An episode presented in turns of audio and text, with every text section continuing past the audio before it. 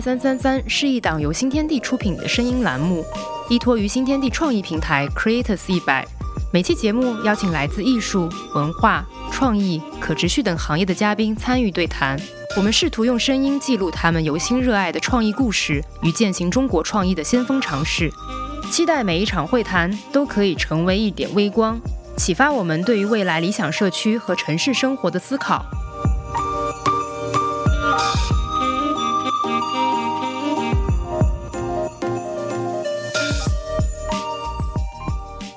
大家好，欢迎收听淮海三三三，我是主播 Veron 一土。今天我们邀请到了民间海洋保护组织 NOC 一角鲸的创办人申健，以及 Trash Running 顺手捡跑团的核心成员 Helen，一起来聊一聊关于跑步、潜水以及可持续生活方式。那么 Helen 跟申健要不要跟大家打个招呼？大家晚上好，我是 Helen。大家好，我是一脚金的世界。所以 Helen，你平时是除了这个顺手捡跑团，你是在有做其他运动的吗？就是跑步为主啊，跑步为主。对，练过一个月的 CrossFit，然后发现不是很合适。嗯，所以你本身是很热爱运动的人，对，喜欢蹦蹦跳跳的运动。嗯，就是要 hardcore 一点的，要硬核一点。可以 hardcore 一点，对，因为我觉得就是喜欢跑步的人，一个都是他们有超强的耐力，这种耐力不光是身体上的耐力，其实更多的也是精神上的耐力。好呀，然后申健，你刚刚是从机场过来的，对，因为我们看到你的这个肤色了，然后有震惊到，因为跟 PR 照片上完全是两样。对，没有想到这次过去待了一个月吧。反正已经黑出了人生的新高度，因为这段时间其实最近的一周的时间基本上特别的忙，嗯，然后根本就没有时间照镜子，因为在船上有的时候你根本也不会去照镜子，然后租的一个朋友的一个屋子，那里边也没有镜子，嗯，所以说根本就没有注意到这一点，嗯，那因为我们有时候出海是不习惯去抹防晒霜嘛，因为防晒霜对珊瑚啊还有环境会有很多问题，嗯，所以就忙着忙着，反正也不会抹防晒，也不会去做些物理防晒或怎么样，然后直到。昨天晚上终于住了一个招待所，对我们来说环境像样一点了，有镜子有什么的。就是我在洗澡的时候就看到身上、看到手臂上啊，这个晒的痕迹没有，是有两个非常明显的色差的对比。哦，然后就感觉我的手臂像是假的一样，纹身的短袖，对，就像是一个假的手按在了一个自己的身上一样。然后再一照镜子，就完全不认识自己是谁了，已经。哎，但是你们这个出海是每年一次吗？这个做科考的这些项目的话，它是一个什么样的一个频率呢？呃，其实这一次我们过去是比较重要的一件事情，是我们自己的科考帆船下水启用。你们自己的就是完全是自己来去筹措的这个科考船。对，筹备，然后接下去自己的运营。嗯，那接下去这条船应该每个月都会有它外出的一些公民科学的这样一些活动，而且也会为。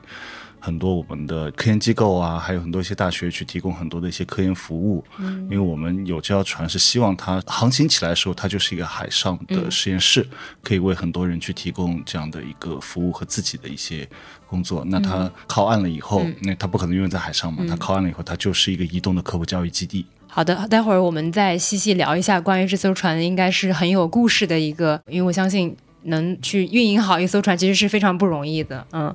那么今天的话，因为其实邀请到两位，也是因为今年底其实也很关注可持续方面的一些内容。然后，其实顺手捡跑团之前我们都有在，还有包括深建的一角金，我们其实都有在不同的项目上面跟大家有一些合作。虽然这些合作其实并不是一个说好像多么宏大的一个计划，但是我们其实有关注到现在在整个的年轻人的生活的这个方式里面，或者是说大家对于不管是环境的保护，还是说可能生活方式的一些转变，其实都有很多的非常有意思的组织。然后其实也挺有这个好奇心，想要去询问一下大家。那么最开始其实可以请大家分享一下。那么刚刚也聊到 Helen 可能并不是正职来去做这个顺手捡跑团的，以及申健可能是从原本的一个职业再转变到开始全职去做一脚金这个组织的。那么想从两个方面来听听看大家为什么有这方面的一些想法，以及这个想法可能伴随着时间的一些。些改变，因为大家做的时间也比较久了，那么他伴随这个时间有怎么样的一些想法变化？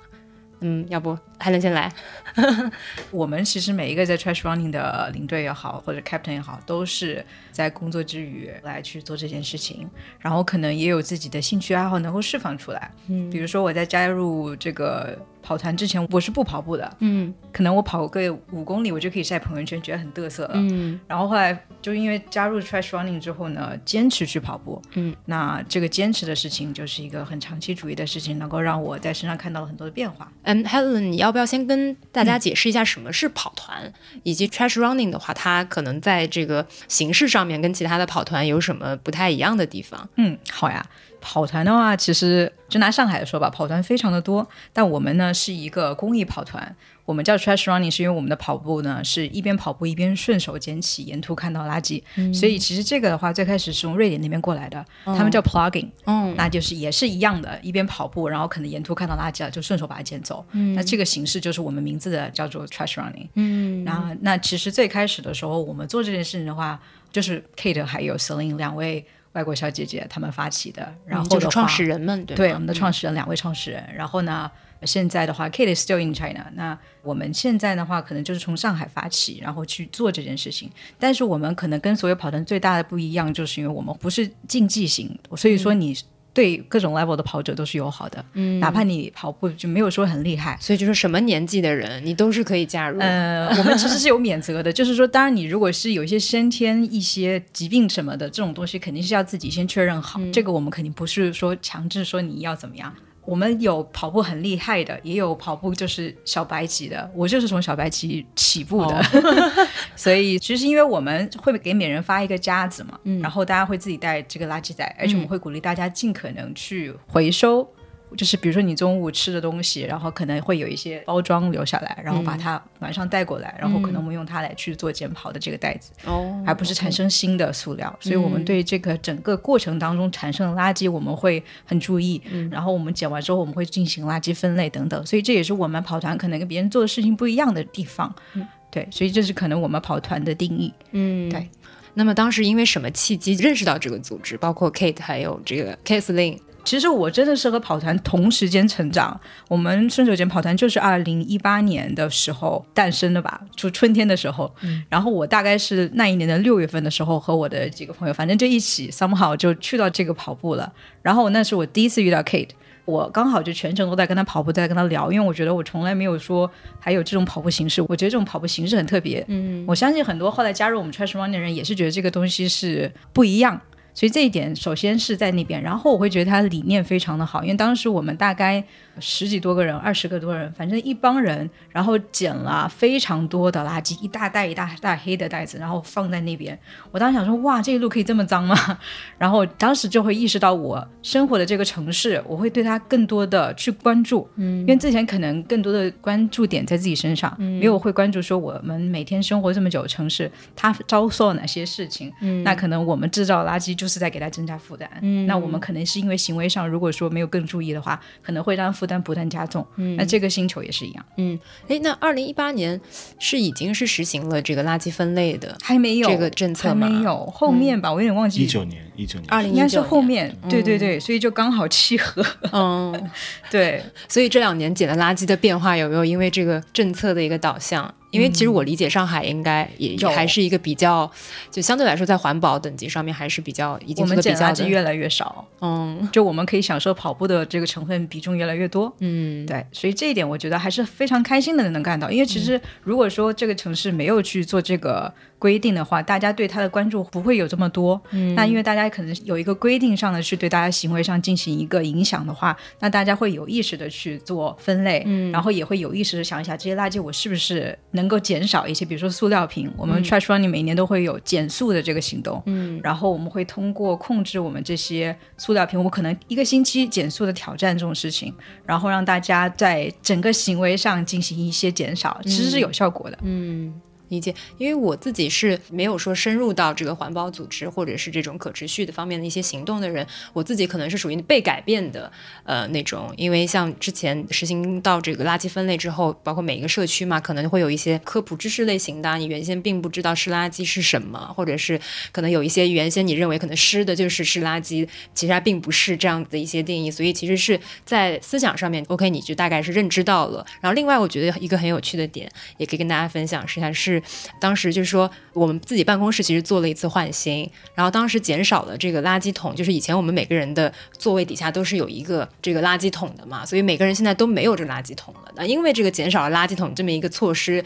所以没有垃圾桶大家就不会扔垃圾，因为你觉得很麻烦，你可能要走一些路，所以这个就让我联想到之前我们不是有去国外旅行，那么很多国外它的街道上面是没有垃圾桶的，因为垃圾桶存在在那边，所以大家就会去填满那个垃圾桶。所以我觉得这个也是政策推行之后，可能在整个民众啊，还包括可能市民的生活方面是有一些变化的。所以我觉得这可能也是刚刚 Helen 说到，就是为什么可能在你们现在垃圾越减越少的这个状况下，我相信不仅有你们的这个努力，也有这个政策方面，我觉得对于这个所有人生活的一个影响。嗯，补充一下，就是其实我们一开始做这个事情的时候，我们会挑一些呃垃圾很多的街道，我们会刻意会走过一些有店铺比较多的，这是属于我们捡垃圾的重灾区。嗯，那人家他们可能会很多就随手扔。那我想说的是，其实我们并没有说我们要代替任何的环卫的这些人去，我们只是真的是顺便跑过去了，看到了我们捡起来就走了，然后我们可能用东西装走。但是我们其实，在那边做这件事情的时候，他们都会看。所以这帮人是在干嘛？他们会有很多的疑问，就会看我们在干嘛。包括我们会路过一些正在工作的环卫的工人也好，或者说那些他们刚刚结束完，然后他们就会很疑惑的看着我们。但其实 again，我们其实没有说要替他们去完成，也没有说给他们造成任何的不便，因为其实我们是希望说大家共同的去把这一条街道给变干净。你看到我们做这件事情的时候，你会想你为什么要乱扔？所以我们是希望大家不要去乱扔，所以我们希望是在这个行为上做到一些些小的改变也可以。嗯，对，嗯，很有趣。然后 Helen 是在做这个路上的一些环保跟跑步的这个事情，热爱给结合起来的。那么深见，你刚刚有提到你在这个海上，其实在做科考，因为你转变还蛮大的。因为我们之前 Critis 一百也有采访过你，当时有提到你其实最开始并不是专职来做这个的。对，其实最早我是做广告的，哦，后来因为几次旅游的经验，去潜水了，然后慢慢喜欢上潜水，也成为了一个潜水员啊、潜水教练啊，慢慢这样的一个过程。所以，当你去热爱上这项运动了以后，你会每年的空闲的有休假的时间，你都会用来去潜水。那当然也是因为这些年你不断的在水里面，你是在第一线，在现场去看到那些转变。嗯。最早一一年刚刚开始潜水的时候，我看到一些很漂亮的珊瑚，我会去给它拍照去留念。然后到一三年再回来，再看到那个同样的地点、同样的地方，就是一片荒芜，那些珊瑚都白化了，都退化了。是在国内吗？呃，在国外。嗯，对。然后你也看到，包括像是那些已经白化了的珊瑚的周围，全都是那些抛弃的一些饮料瓶啊，然后随手丢的一些生活垃圾啊等，会看到很多这些东西。嗯，也是因为一种热爱吧，就因为本身就是很喜欢。嗯。然后，当你发现慢慢的这些环境会去消失，而且是因为很多的行为去消失的话，那你会去想，我要不要去为它去做些什么事情？嗯，所以后来就想到说，我们要不要去真的去行动起来，去做这样的一个海洋环保组织？嗯，通过呼吁啊，或等等，对于一个普通的海洋环保的从业者来说，呼吁和科普是一件非常重要的事情。嗯，没错。但我们在这个过程当中，包括自己在学习的过程当中，你也会发现一个问题，就是你在网上看到的、很容易去找到的那些新闻，有些新闻它并不是真的。比如说哪些？就是一些好像比较吸引很关注的那些，一种很哗众取宠。它可能有的呢，就是并不是它完全是假的，但可能它的着重点或者它的客观性和它的真实性，它还是有一定的折扣在里面。就打比方说，南极温度突破二十度啦。当时就是说什么今年夏天什么最热，然后说北极熊都没有冰块可以栖息啊什么的，说是什么北极冰川融化啦，然后北极熊马上要灭绝啦，或等等，就类似于这样的新闻。那当初也是本着一个很学习的态度，第二呢也是本着一个比较较真、惹人烦、让人讨厌的那种。你是工科的吗？还是理科的？我文科的。对，然后就就做科研了。对，然后就是去扒它后面。就真相是什么？你会去找很多的文献，然后去看很多的内容，然后你会发现有很多东西它并不是你想的那样的。嗯，所以那个时候就觉得啊，那如果说我只是通过网络上的这些新闻我去了解了，我再去做很多传播和科普啊，其实它是不负责任的。嗯，它只是一个舶来品。嗯，它中间究竟发生了什么，我自己不知道的。所以后来我们就决定说，我们要不要先去参与到科研工作当中去？因为只有在这个过程当中，你才能知道什么是真相，什么是客观的，这个地球正在发生着什么。嗯，所以后来我们就开始去陌生拜访，去找很多的科研机构，找很多的大学。我们就说啊，我们作为一个民间的力量，我们能不能去提供一些支持，提供一些服务？我们是希望说能够参与到这里面去，了解更多的现况是怎么样的，那去把这些东西转换出来，再去进行一些公众的呼吁嘛。这一点我其实挺有共鸣的，因为我也是在网上看到很多这样的视频，包括大家应该都见过那个视频，就是从海龟的这个鼻孔里面就把吸管给夹出来，还很痛苦啊。还有类似于像洁净沙滩这个行动，也是很多人他们可能有一些是本身具有海洋知识的人，他们去沙滩去解救一些，比如说被塑料网或者是渔民的那个网去网住的这些海狮，帮他们可能有的已经勒到皮开肉绽了，然后帮他们去解救他们。所以这个我觉得，可能我是从受众方向来说，我其实并没有考虑到很多科学的，就包括比如说那张网，它应该不是渔民放在那边，那它怎么会通过比如说不同的洋流或者是不同的这个动物的迁徙，然后就发生这样的事情？这个我其实 到之前还真的没有考虑过科研这个方面。对，在这个过程当中，其实你会接触到很多不同的。你没有想象到的一些关注点，就比如说 Helen 他们去捡食，那我们在海滩上，我们会告诉大家如何去避免不必要的一些伤害，因为可能随着浪上来，可能会有些水母啊、其他的一些鱼虾蟹啊或小鱼啊等等，它可能会对大家去造成一些伤害。那怎么样通过一个合理的方式去规避这些？那另外就是我们海里去捡垃圾，嗯，很多人觉得海里捡垃圾是件很简单的事情。但在海里捡垃圾是件非常非常难的一件事情。对，听上去就很难了，没有我我们先抛开我们潜水的问题，嗯。就是如果你看到下面有一个瓶子，有些垃圾，甚至于我们说的渔网在下面，嗯。其实并不是说我只是把它顺手捡起来就可以了。我们先要去观察它是否已经有一些珊瑚啊、附着啊，已经生长包围在外面了。然后另外周围有没有一些小的鱼类被缠绕啊，或等等这样的状况。然后你要去，因为我们知道，比如说渔网等等，它通常的是被缠绕在那些珊瑚上面，因为珊瑚它的形状会比较复杂嘛。那很多一些爱好者他可能会觉得，哎，我要去清理它，他是徒手的就去把一些渔网给拽下来。嗯其实你在拽的过程当中，那些珊瑚就已经破损了。所以本身从事你们或者参与到你们组织的这些行动里，它本身是需要有培训的这个过程，让他知道什么东西是可能能做的，或者是什么行为，其实对这个海洋并不是说像捡垃圾一样把它装到桶里就可以了。是的，还是需要有一定小小去培训，然后告诉大家简单的哪些去做，因为真的有的时候我们日常所养成的一些知识的惯性，它并不是正确的。嗯，因为我个人会觉得。包括环保的这件事情，其实很多时候，当然一方面是因为环境的这个变化、城市的一个呃变化、人类生活方式的一个变化，但很多其实国外挺早就在做了，所以这个当时你们其实有借鉴一些其他的国际的一些经验嘛，在这个筹措两个组织的这个方面。因为我们其实从 Kate 这边和 Celine 他们先做这个事情开始的话，也是因为他们自己首先本身是跑步爱好者，嗯然后他们对环境非常的重视。那这一点的话，其实是整个 Trash Running 的核心理念，也就是说我们非常重视环保，嗯然后我们希望通过一个又能够自身的锻炼，保持自己的健康，同时在环保的过程当中，我们会关注这颗星球的健康。所以我觉得这一点理念的话，至少加入我们跑团的人都是很重视这一点的。然后的话，就是刚才讲到的，就是海里去捡这个高难度的去把它捡起来，同时又不破坏环境。我觉得这件事情的话，其实我们没有意识到，没有从这个视角去看，因为我们其实也会去做一些，比如说到山里去，像说到那些山，包括上海这边的一些森林公园，嗯去进滩、去进山这些事情。但其实你会想，你去跑步去体验，本来你是踏青的一个人，然后为什么整个地方你能看到垃圾，而且是大袋大袋垃圾？所以这也是我们完全没有把这个事情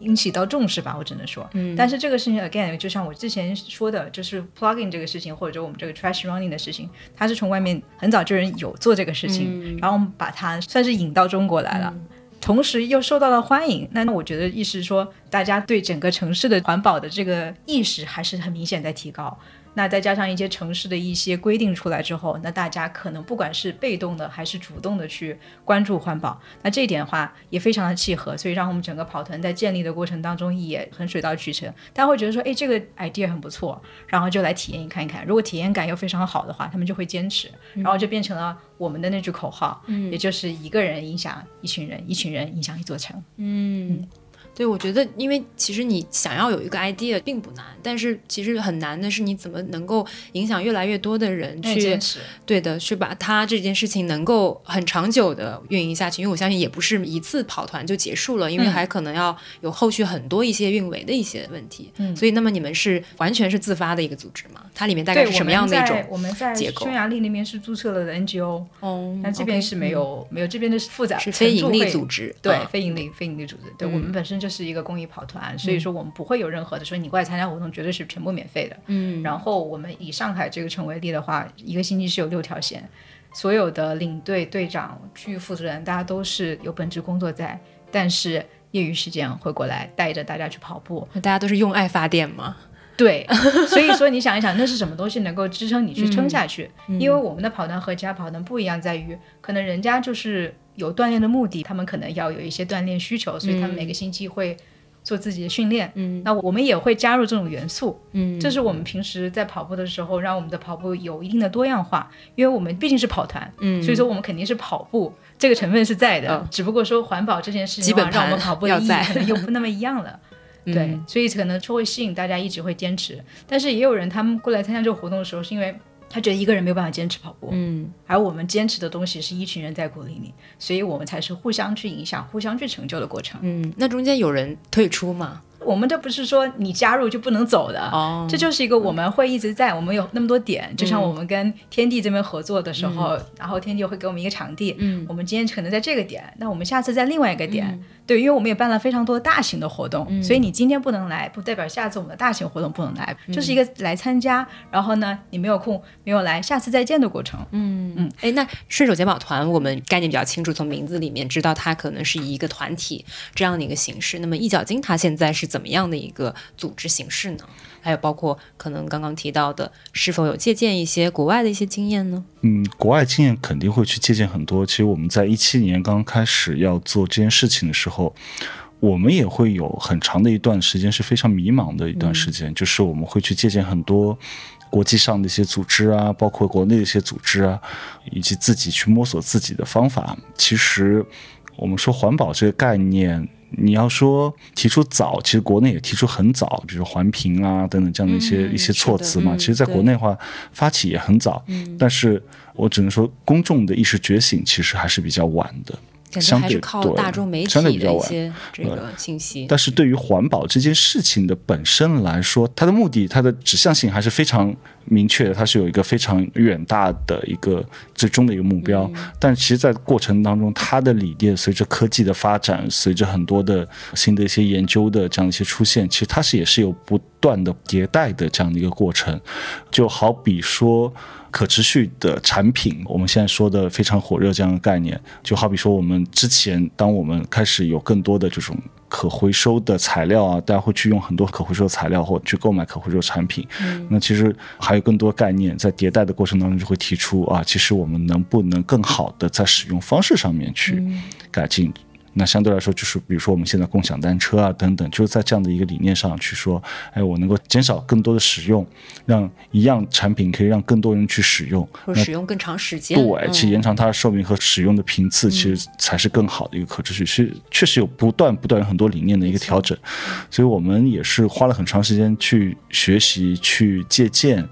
然后最终呢，也是想看看，因为。毕竟你去借鉴很多，然后你会发现有很多地方，它的文化的背景啊，然后等等，还是有很大的差别的。我们也在找能不能适合我们自己在国内、在中国生根的这样的一个组织的发展的方向吧。所以说，我们现在已经在国内是注册完成的这样的一个民间组织嘛。嗯。呃，所以我们现在主要做的事情也是慢慢的去具象化。第一，就是我们要去参与到很多的科研，用公民的力量去支持科研工作。那第二呢，就是我们去把科研工作当中学习来的每一个知识，再把它去转换成我们的科普教育。那科普教育当中可能会分两个点，第一个呢就是针对于青少少年的未来的教育。那还有一个点呢，就是针对于我们的成年人，我们会有这样的一些社会责任的一些意识觉醒的社会倡导吧。嗯目前来说是这样的一个框架。我其实有一个很好奇的问题啊，因为刚刚 Helen 说到跑步嘛，因为大家其实可能就是带一些装备，或者是它可能其实是一些比较简单的设备，你只要有双跑鞋，对吗？你可能带一个塑料袋就可以了，真的很顺手。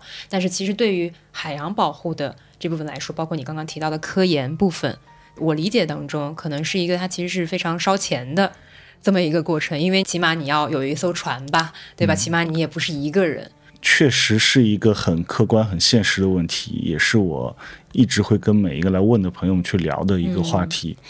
其实可以说，一直到二零二一年，我们完全就是那个时候，我们本身人就比较少，就三个人。嗯，那从一七年到二一年，我们完全是用自己的积蓄在去做这件事情，包括很多的一些科研工作啊，或等等，就几乎是完全用我们的积蓄来支撑这个事情。就已经就是全职来去。我们到目前六个人来说，我们全都是全职在做这件事情的。嗯，这也是一个很有意思的转变，就是当你本身觉得哎这件事情我开心嘛，兼职去做就 OK 了。嗯，然后做着做着，你就会发现。第一是你精力不够，嗯，第二你会发现你的原先的那份工作给不了你快乐了，而在你在做一个兼职的事情，时候觉得啊好快乐，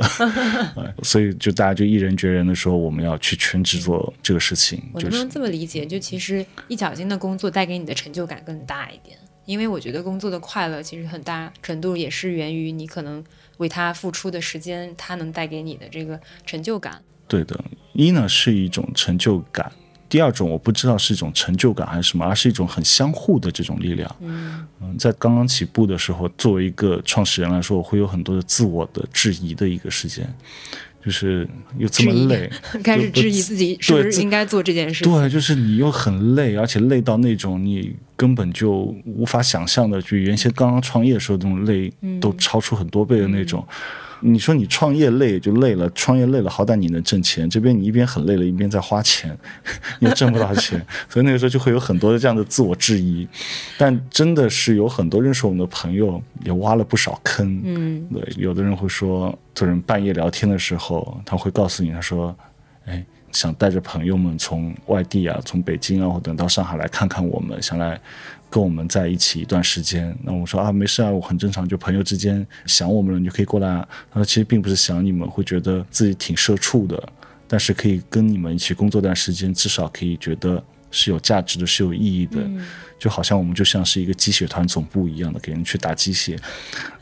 但是你倒过来去想一想，就是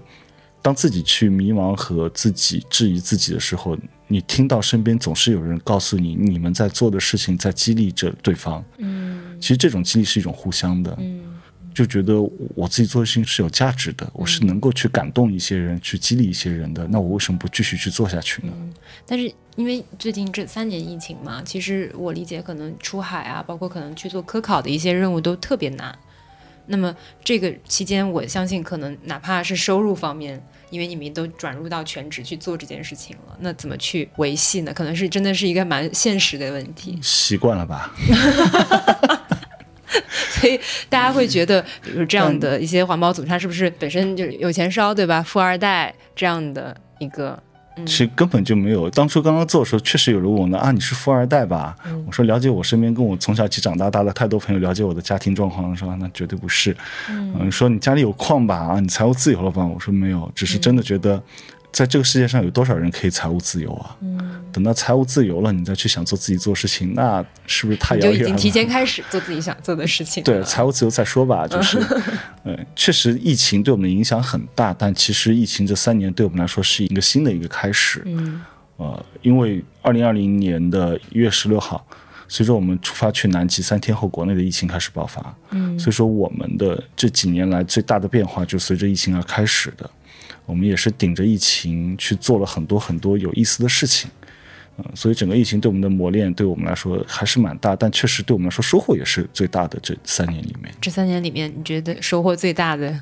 太多了，我们参与了南极科考，我们去了南极，待了三个多月，将近四个月的时间，然后回来以后，我们又做了第一场我们的艺术展。哦，是哪方面的艺术展？跟天地有关的，哦，我知道了，是 对做场艺术展 Blue Up 的那个，对 Blue Up、嗯。也是为了想到说其实疫情给到我们一个很多很多的一个启发。呃，其实，在疫情当中，我们在做很多的科普工作和做很多的一些传播当中，我们会发现，公众其实对海洋环境已经越来越远了，他的关心是越来越远的，是因为疫情对大家来说会有非常大的压力，心理的、客观的、经济上的有非常大的越来越多压力存在着。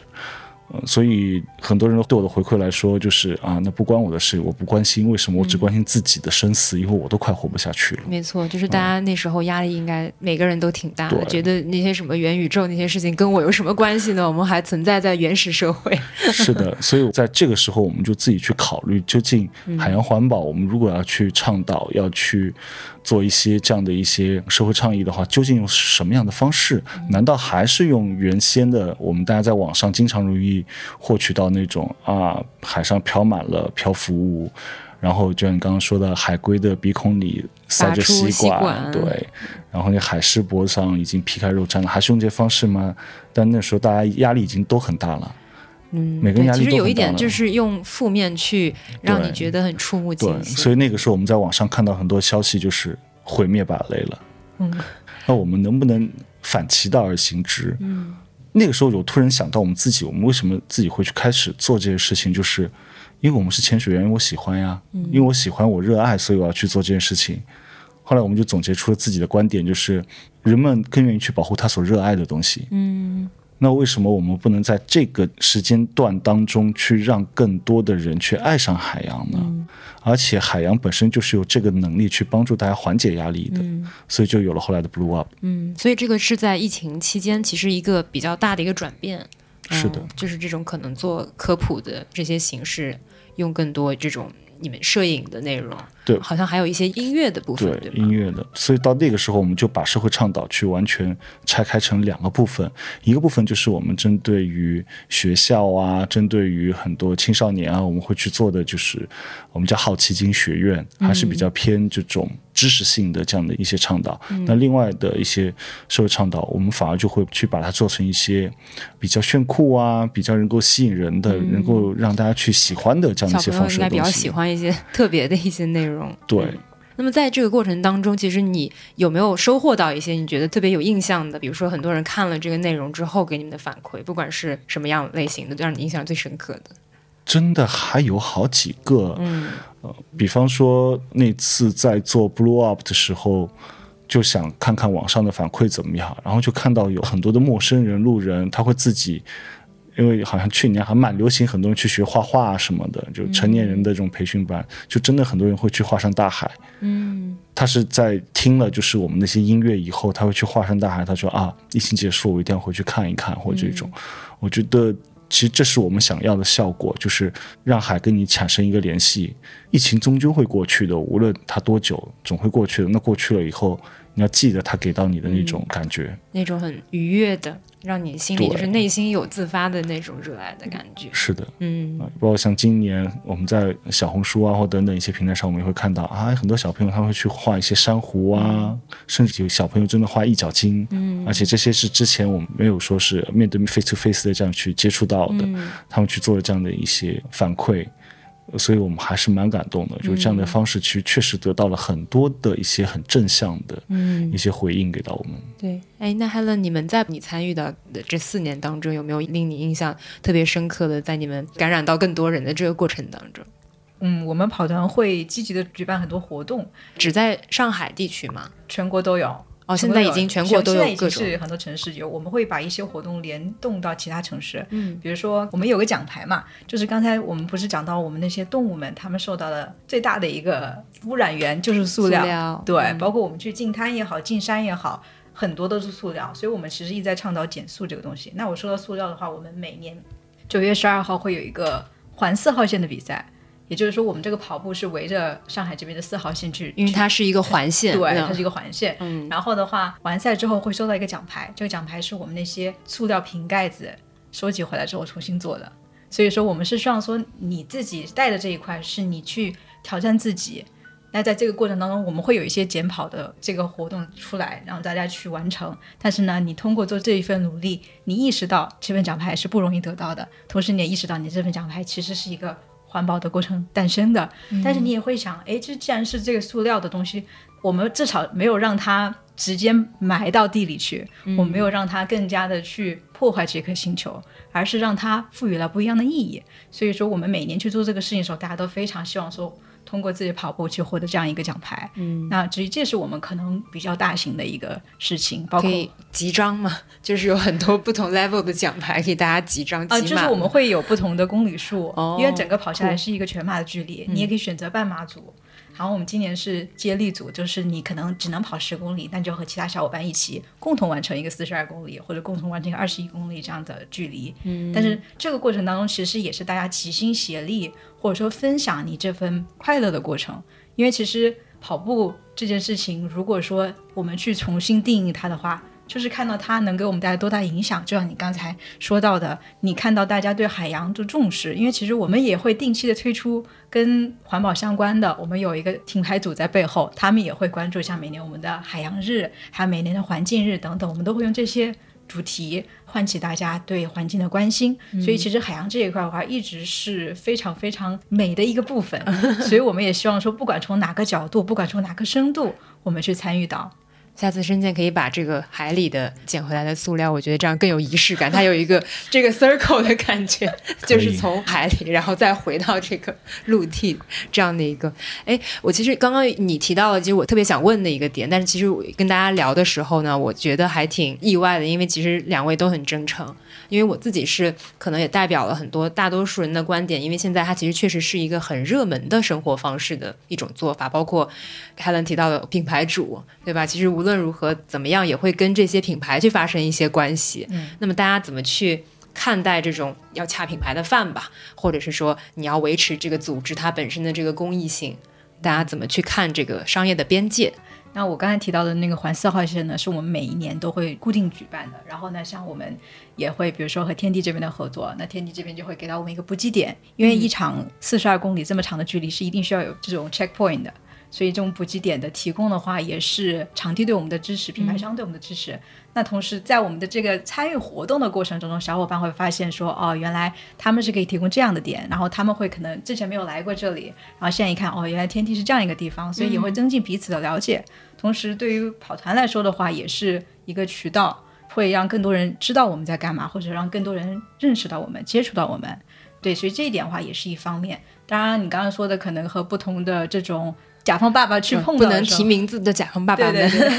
但是因为其实我们都会需要有一些人去运营到，因为很多人可能是。在自己额外的时间去投入时间和精力，专门去策划一场活动，然后就确保大家安全。比如说，我们每次环四号线，我们会自己提前去把整条路去跑一遍，每年都要去跑。这些事情都是有人在背后默默的付出的，包括我们的品牌主去给大家去准备这些东西，包括我们即将到来的每一个可能给大家更多欢乐，同时也能够为环保。奉上一些力量的这些活动，都是有人在后面默默的策划，所以他们只是赞助设备的这个部分，所以并没有实际现金的一个赞助吗。基本上不太会有，或者说至少我不太能够了解到，或者说他们别的形式吧。因为其实只能说，如果有一定的这种车马费的出现的话，我觉得也是合情合理的，但是也不会说大金额的吧，应该是相对合理的。毕竟我们有功课做到，才能把一个事情安全的同时又是。符合我们初心的去把它呈现出来，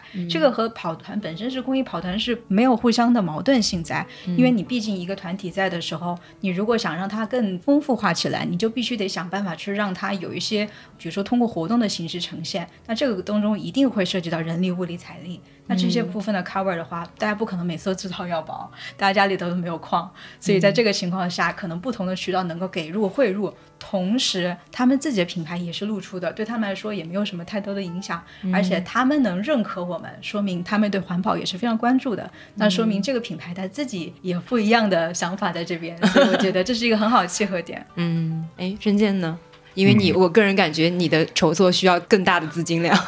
对啊。呃，我们其实一直在尝试着这样的。我前面有说过，就是适合我们中国国内国情的这样的发展的一个方向。然后对于公众来说，我其实在这个节目当中，我想呼吁一下，因为我相信我们天地的这个节目会有很多听众嘛。其实，在我们初期的时候，我们会去接触很多，因为当资金匮乏的时候，我们会去接触很多基金会。那会有些基金会，他会去问你说啊，你的受众是谁？嗯，比方说有些妇女儿童项目，我会针对什么样儿童的人群啊，或者针对什么样的妇女人群啊等等，它会有个非常明确的一个指向性。那你做哎海洋环保，特别是我们做环境这一块的。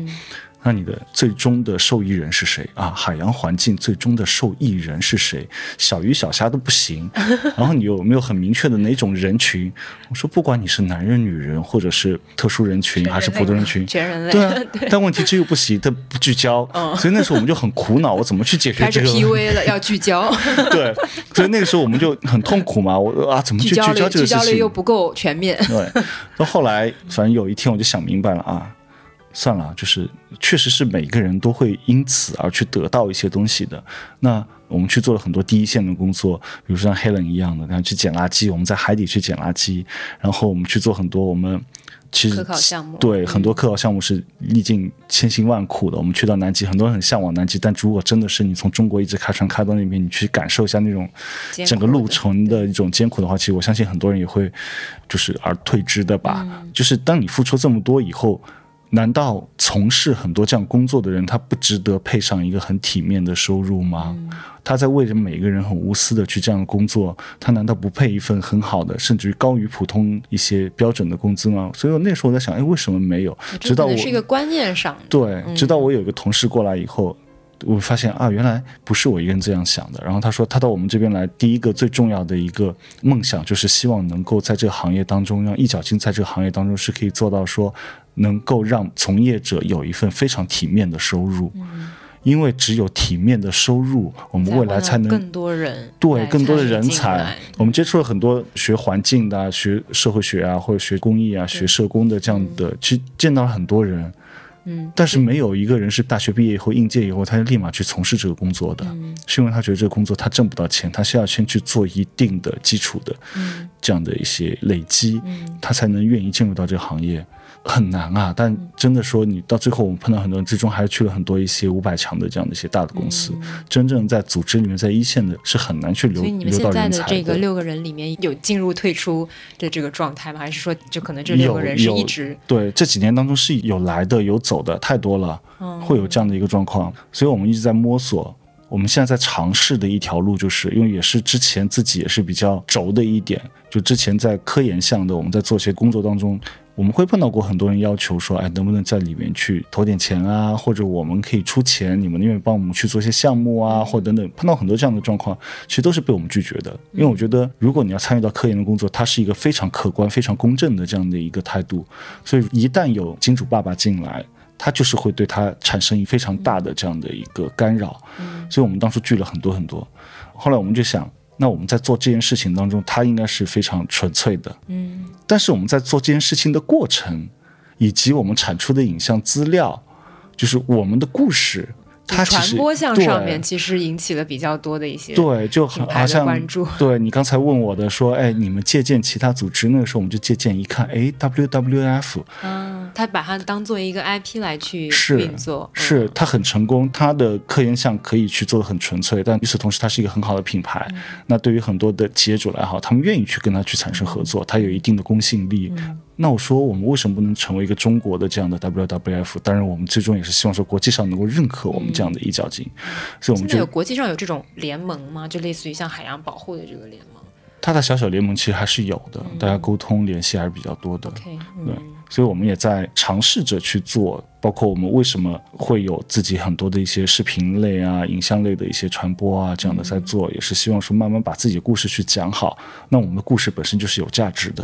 嗯，对，我觉得这个还挺有意思的，因为其实刚刚问到品牌主的是因为，可能在热点话题里面，就是包括那个 Greta 嘛，她是瑞典少女，就是有一点争议的这个环保的倡议人，她可能有很多一些比较激进的一些想法吧，所以大家可能在不管是很多人利用他的这个热度，或者是请他到各大的什么达沃斯论坛啦，还有各种国际组织、气候组织的一些论坛，其实就是大家会觉得有一点疲劳，因为你过多的去跟别人讲这个生活方式、讲环保我怎么去做，但是可能更多你发现他的这个价值会被不同的人去利用这个热点去放大。其实中国人的美德里面是有这种勤俭节约，还有包括这种可持续的，其实一直是我觉得生根在自己的这个传统里面的，然后跟这个整个的历史也有关系。但是大家可能并不想要那种特别宏大的一个口号，所以当面对不同的组织兴起的时候，大家有看到他们跟品牌合作，可能自然而然会联想到，哎，他是不是恰饭了，或者是他找到一个比较新型的一个 marketing 的一个方式。所以这个我觉得刚刚其实两位有比较好的去解答我一些问题，因为确实这些都可能是在一个探索跟摸索当中的一个过程，大家尝试去厘清它的边界，这个我觉得还是挺有意思的。是一种尝试吧，那希望说它能够成功吧，也是可以给我们同行业的很多的从业者的一个比较好的这样的一个借鉴吧。嗯，好呀。然后我其实还有一个小的问题呢，就是想说，大家因为现在已经不是在组织的一个初期了，其实现在面对比较庞大的一个内容，你们中间有没有遇到过什么挫败？就是有没有那个瞬间，你比如说你刚刚瞬间因为资金或者是一些这个压力，其实好几次想要去退出。Helen，你呢？感觉我这边难度应该没有深圳那么大，就没有那么资你们深。检跑团有没有人可能因帮为我们定位有点不太壮一样大一下？我觉得可能因为定位有点不太一样。不过刚才 Vera 你上一个问题其实让我想到一点啊，就是我们从来没有说要去教大家，会给你 lecture 说，嘿，这个 environmental protection is important。我们没有任何做这个事情，嗯我们只是让人家看到我们在做什么，嗯我们不动声色的去影响他们。对那可能在有一些场合，我们会把我们的这些。我们这一群人，大家之所以聚到一起，都认可的理念去给大家分享，但是我们只是像刚才深圳这边说的，不一样的视角，只有你们去那里才看得到的视角，才能看得到的影像，这种情绪价值的东西能够给大家呈现背后的努力给我们带来之后，我们会看到说，哦，如果我有一些改变，可能环境会变好。我觉得这是一个环保，不管是你把它当做一个全职在做，还是我在做一些希望对环保能够有好的影响的事情的人，应该走的方式。我们的方法可能比较重要，不是告诉人家 what to do。Show them what to do，让他们意识到 why this is important。我觉得应该是这样一个过程。所以我们在跑团的时候，所有人在问我的时候，我会觉得说：“哎，你挺空的嘛，下了班还要去捡垃圾。”然后我当时觉得，嗯，怎么说呢？我只能说，嗯，不是一类人，就没有太多要说的了。其实我会给他们这样一个眼神，你知道吗？因为在我看来，就是你看不到我世界里看到东西的时候，你不会看到我看到的意义感的时候，我不需要去拉你过来。嗯但是你看到我身上变化，比如说最近我看到最多的事情就是 Helen 没有想到你能够把这个跑团做大，就是这样跟我说的。并且坚持这么久，对，然后我就说，哎，对耶，是不是？但是我其实也会想这个问题，就是可能最近有一些很久没联系的人跑过来问我的时候，他们就说什么东西让你坚持下来？我跟他说，因为热爱坚持，他不会能够意识到你的热爱和我的热爱可能不是一份热爱，但是会觉得好像有点 OK，你在热爱什么？对，但是我的变化，还有我身边的人的变化，包括深圳你去对海洋进行这个保护，我真的看到，就是因为我个人也是很喜欢海的颜色，看到海里的动物，当然这是我眼中去对海洋的一份很小份的解读，但是 eventually 整个同一个星球上的人，我们或多或少会受到一个健康的海洋和不健康的海洋的影响，比如说如果这个水不好了，或者说里面东西不好了，我们一定会受到影响，时候。味道，对吧？所以我觉得这件事情上面是因为我看到了这一点，但是没有说你告诉我说，哎，你不可以这么做或者怎么样，没有人教我，但是我认识到了，对。所以我觉得还有你刚刚说的好鼓舞我啊，因为我觉得 其实真的可能有的时候我们看到的是比较表面的那一层，就是他参加什么活动啦，什么品牌找到他啦，但是可能更多的也是从我们很亲近的人身边，就是感受到一些力量，包括。就是我的朋友，包括我们公司里很多一些小伙伴，他们疫情之后就开始去健身，因为大家开始觉得啊，这个是健身潮啊，很热门啊，每个人去普拉提啊，去做瑜伽。但是当他们真的可以去做到很多一些，就是长期再去坚持的时候，那我们看到他的身体发生的变化，你会说，哎，其实我如果跟他同一时间开始的时候，说不定我也是可以去做到的。我觉得这个事情在环保身上其实也是一样的，因为你可能看到，比如说你的参与环保之后，你整个人的精气神，或者是你去做这件事情，让你的这个整个人生态度啊，或者是生活状态发生改变的时候，我觉得他反而更能感染到更多的人。嗯，对对，这点我特别同意 Helen 的一个说法，也是我们一直在去坚持要去做的，就是你不要去说教。千万不要去说教爹味，很足，是不是？对，然后跑过去我去跟别人 说教，对，如果如果遇到的是我的话，那除非那是我很感兴趣的内容，如果不感兴趣的，我就说我活这么大听你教的吗？我爸妈花那么多钱送我上学，现在我要听你教我吗？对，就我不感兴趣，没有意义的，就是因为我相信做很多环保的人，他也不能保证自己生活方方面面，嗯，一定是那种像一个僧人苦一样的，行僧对，苦行僧一样的去践行这个信条。因为大家生活在城市，come on，你用到的电，对吧？你所有的服装啊这些都不谈了，对，就是你要，你首先要很认知到一点，就是你的生活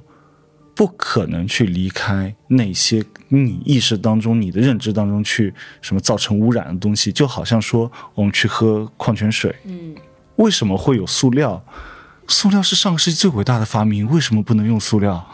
对吧？塑料它轻便、耐用、廉价。你想，你如果出去，你还背一个瓶，但是那个瓶如果它不方便、很重，增加你的负重呢，怎么办？其实，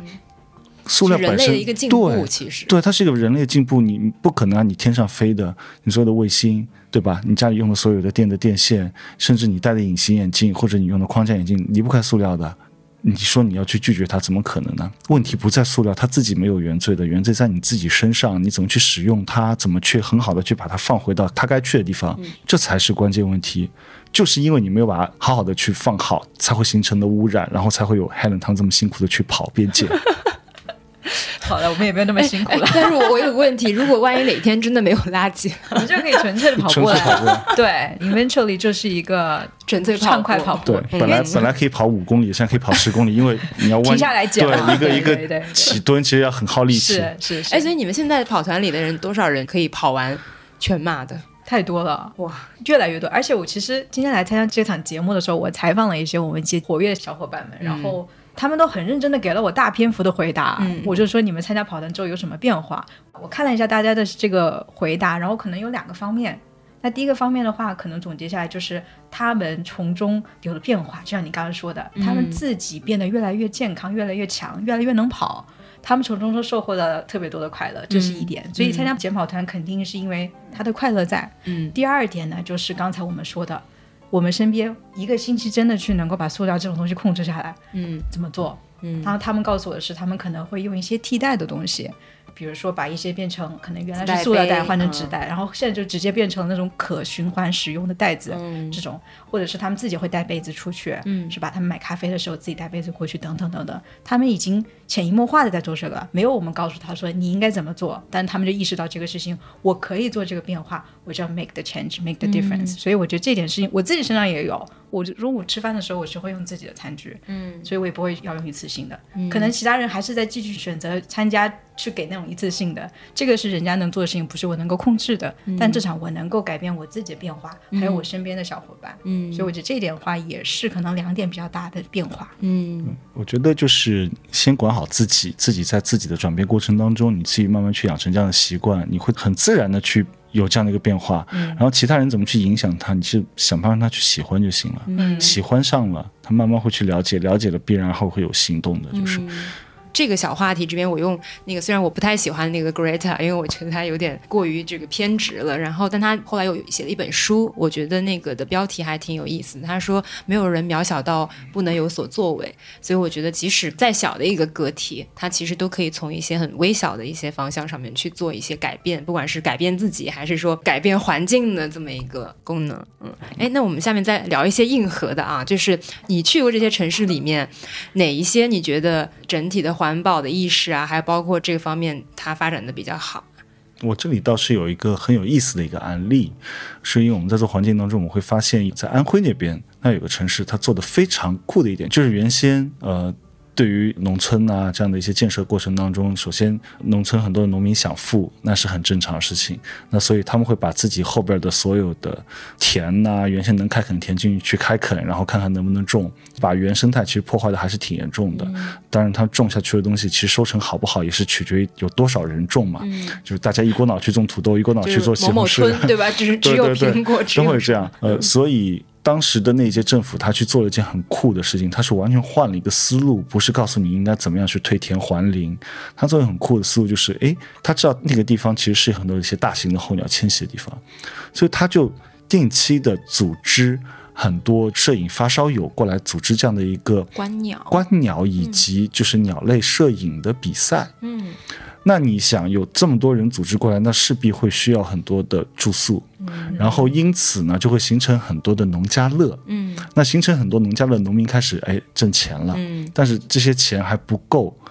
他怎么办呢？农民就会慢慢发现，我得把我们家后院，把我们家的田去重新收拾一下。如果我能把那田那边有水又有芦苇丛，那我鸟类就会很愿意住在我的家后院，住在我家的那片田里面。感觉间接创新。对，